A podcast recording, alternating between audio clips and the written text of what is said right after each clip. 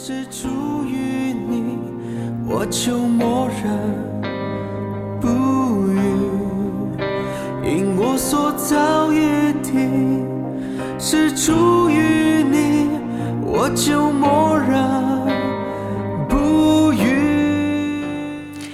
亲爱的弟兄姐妹，大家早安！好朋友们，大家好。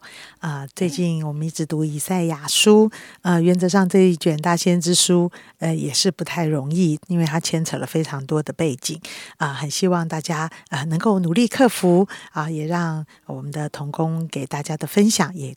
也帮助大家能够把它读会。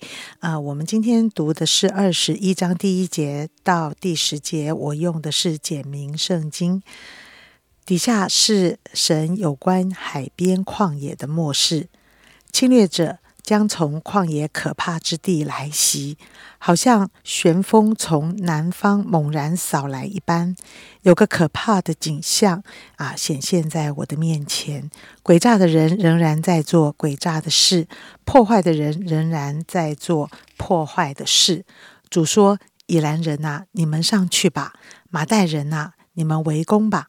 我要使巴比伦所引起的呻吟停止。听到这话，我浑身疼痛，那痛苦缠住我，好像产妇的痛苦一般。我痛苦的再也听不到什么，惊慌的再也看不到什么。我的心惊慌，害怕的发抖。我所渴望的黄昏，竟使我战惊。巴比伦人摆设宴席，铺上地毯，又吃又喝。但是军官们，快站起来吧！把啊，把油呃，用油把盾牌擦亮。敌人快攻上来了。主这样对我说：“你去叫人守望，把所看到的向你报告。”他一看到骑马的一队一队而来，又看到驴队和骆驼队，就要注意，十分注意。后来守望的人喊着说：“主啊，我天天站在守望台上，每夜守着我的岗位。看呐、这里来了一队骑兵，两个两个的骑着马而临。有人回答说：巴比伦崩溃了，崩溃了！他所有假神的偶像都被打碎在地上了。我那些被打的人民，好像在打谷场上被捶打的谷子啊！我能啊，我从万能的主以色列的神那里所听到的，都告诉你们了。今天分享的是玉林传道。谢谢杨姐帮我们读了以赛亚书二十一章的一到十节。其实读这一章，我们心里头多多少少有一点的沉重。那在这一章里面呢，神借由以赛亚啊、讲了三个国家的末世哈，就是说神有话对这三个国家讲，那包含了巴比伦，就刚才的一到十节，还有以东。还有阿拉伯。那在分享今天的亮光之前呢，我们先稍微来讲一下他们彼此的地理关系啊、如果弟兄姐妹在你的眼前画一条线，好，假装这是约旦河，那么从约旦河的左边开始，哈，由上往下就是北国、南国、菲利士，南边的埃及，然后转过来是阿拉伯，然后是亚玛利、亚门、亚兰。然后东边哈，然后是亚述，亚述的下面是巴比伦，所以呢，在约旦河。呃的东西边这边有许多的中东小国，那这个末世呢，它的起由是由这些的中东小国哈啊、就是亚兰呐、亚门呐、摩押，哈、以东、亚玛利、犹大、菲利士、北国，他们都想要借由军事的联盟，要来对抗这个亚述大帝国。而这个气数已经啊、将近的巴比伦，他们也想要让南国犹大也来加入他们的阵营，成为军事的联盟，那一同的来对抗这个新兴啊、新兴起的这个帝国亚述，然后他们要做全力最后的反攻。但是呢，神不断的透过以赛亚来告诫南国的国王以及南国的百姓，跟他们说，不要跟他们呃结盟成为一气，因为通通都会被亚述打败。你们的国土呢会被侵略，人会被掳。为什么呢？因为亚述是神兴起来要管教骄傲列国手中的工具，亚述是神手中的杖，亚述是神手中的棍子，亚述是管教刑罚的工具。因为在第十章的第五节，非常的清楚跟明白的说，亚述是我怒气的棍，亚述是我手中的杖。那南国怎么办呢？南国犹大的出路在哪里呢？当面对管教的时候，那条路是什么呢？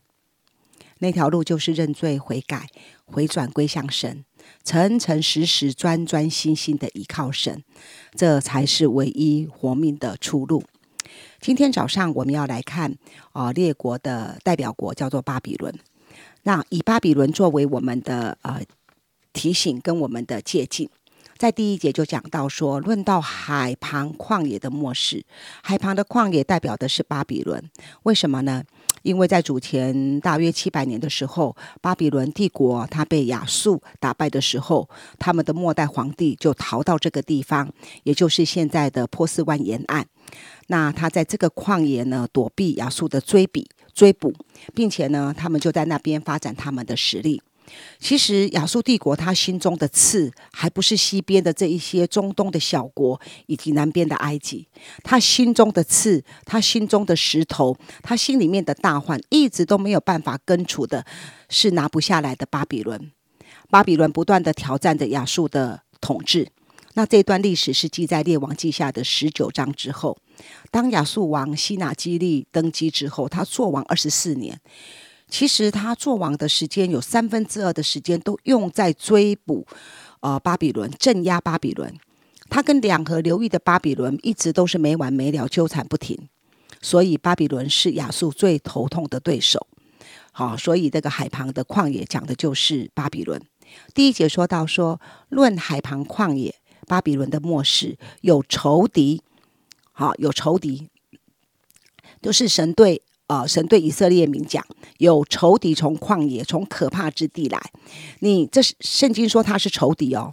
然后你可能以为他是好友，他是盟友，他是要来结盟的。但圣经说有仇敌从可怕之地而来，来到耶路撒冷。来到耶路撒冷要做什么呢？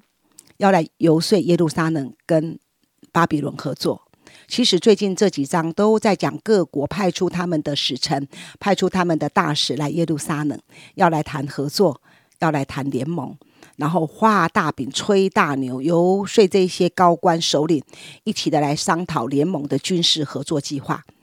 巴比伦好像南方的旋风猛然扫过来的又急又快，不是为了建造，而是要拆毁以色列。第二节说，这是一个凄惨的意象。第三节说：“诡诈的行诡诈，毁灭的行毁灭。”我们都知道，行为的表现永远是最末端的。诡诈的行动的上游是诡诈的心思，诡诈的心思就策划诡诈的行动，毁灭人的动机就会进行毁灭人的活动。这凄惨的意象的起头是说大话，是不认识自己，是自以为是，是骄傲嚣张。这嚣张跋扈的巴比伦大使说：“只要我登高一呼，我大旗一挥，南边的以兰呐、马代啦，哈，就是波斯的前身，他们都会围上来攻打亚述。那么犹大，你们一切的叹息、你们的痛苦，以色列民，你们这些痛苦全部都会止住，会结束了。你耶路撒冷，你只要跟我合作，从西边进攻，我们来包夹亚述，他一定招架不住。”我们一定会胜利的。你只要跟我巴比伦合作，我一定保你安康。弟兄姐妹，有没有觉得这个画面有一点熟悉呢？今天我们也是一样，我们的生活圈子里也有很多不同的势力、不同的声音、不同的论说、不同的关系、不同的思想、不同的价值观、各样的利益的考量。都会来游说我们的生命，要加入他们的阵营，成为合作的伙伴。说什么保你安康啊，保你发达啊，保你没事啊，这些有形无形的都会来游说我们，要让我们不要跟从耶和华，叫我们不要认罪悔改，叫我们不要谦卑屈膝降服神，叫我们要靠自己，我们要壮大自己。其实这一些才会保我们没命。这是给我们很好的一个提醒。第三节、第四节，以赛亚说他满腰疼痛，痛苦把他抓住，他好像那个难产的妇人一样。他说他好慌张，他说他所羡慕的黄昏让他害怕。讲到谢幕的黄昏，就是形容我们啊日出而作，日落而息，一天的结束，一天工作，一天的事情的一个段落。我们可以好好休息了。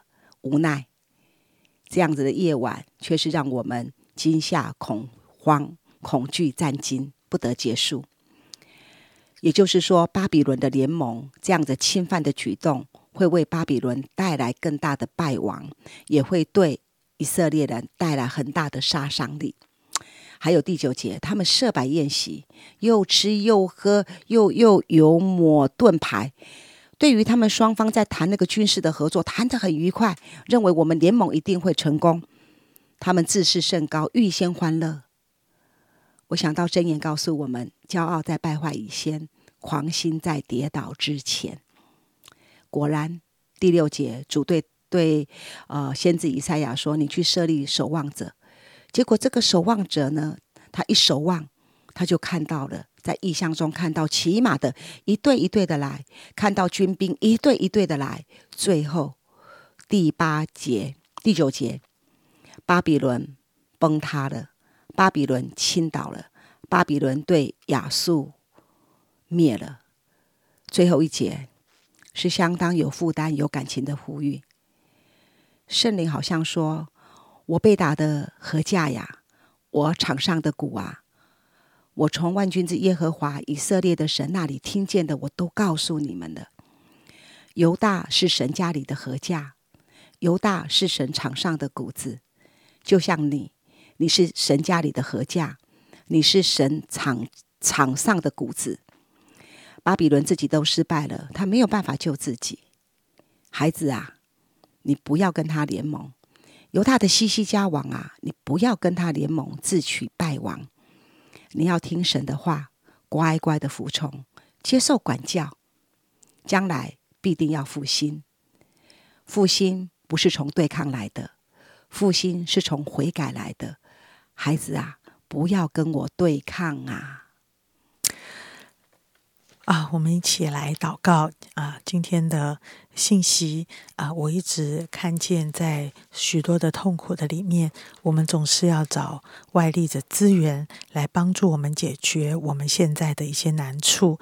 但是今天神好像要对我们的心说啊，其实这些都是我兴起的，为要叫你悔改。哇，悔改这两个字好像重重的在我的心里。我也邀请弟兄姐妹啊，好朋友们，如果最近你真的有好多的不顺利，你真的有好多的压力，好像好多同样的事情都一直在发生，让你焦虑不甘、惊惊惶害怕。我们来到主的面前，我们来悔改，我们求圣灵光照我们的心。亲爱的主啊，我求你来光照我们的心。主，我知道我们寻找好多的人事物来帮助我们脱离这样的困境，但是主，我求圣灵光照我们的心，我们有哪里是得罪了你，而且不讨你的喜悦？主耶稣，我要来悔改，悔改让我紧紧的依靠你，悔改让我不再依靠别的灭亡之物。主，悔改帮助我继续走在你的道路里。继续看见，呃，你的心意；继续看见你希望我，呃，所做的一切的决定是怎样的讨你的喜悦，荣耀主的名。主耶稣，我就求主今天在弟兄姐妹的生命里面，让我们经历一件很宝贵的事，就是当我悔改走主的路的时候，好多的痛苦、黑暗、权势都要败坏、灭亡。谢谢主祝福的弟兄姐妹，知道悔改是一条非常宝贵的道路。谢谢主耶稣，听我们同心祷告，奉耶稣基督的名，阿门。我所遭遇的，是出于你，我就默认不语。因我所遭遇的，是出于你，我就。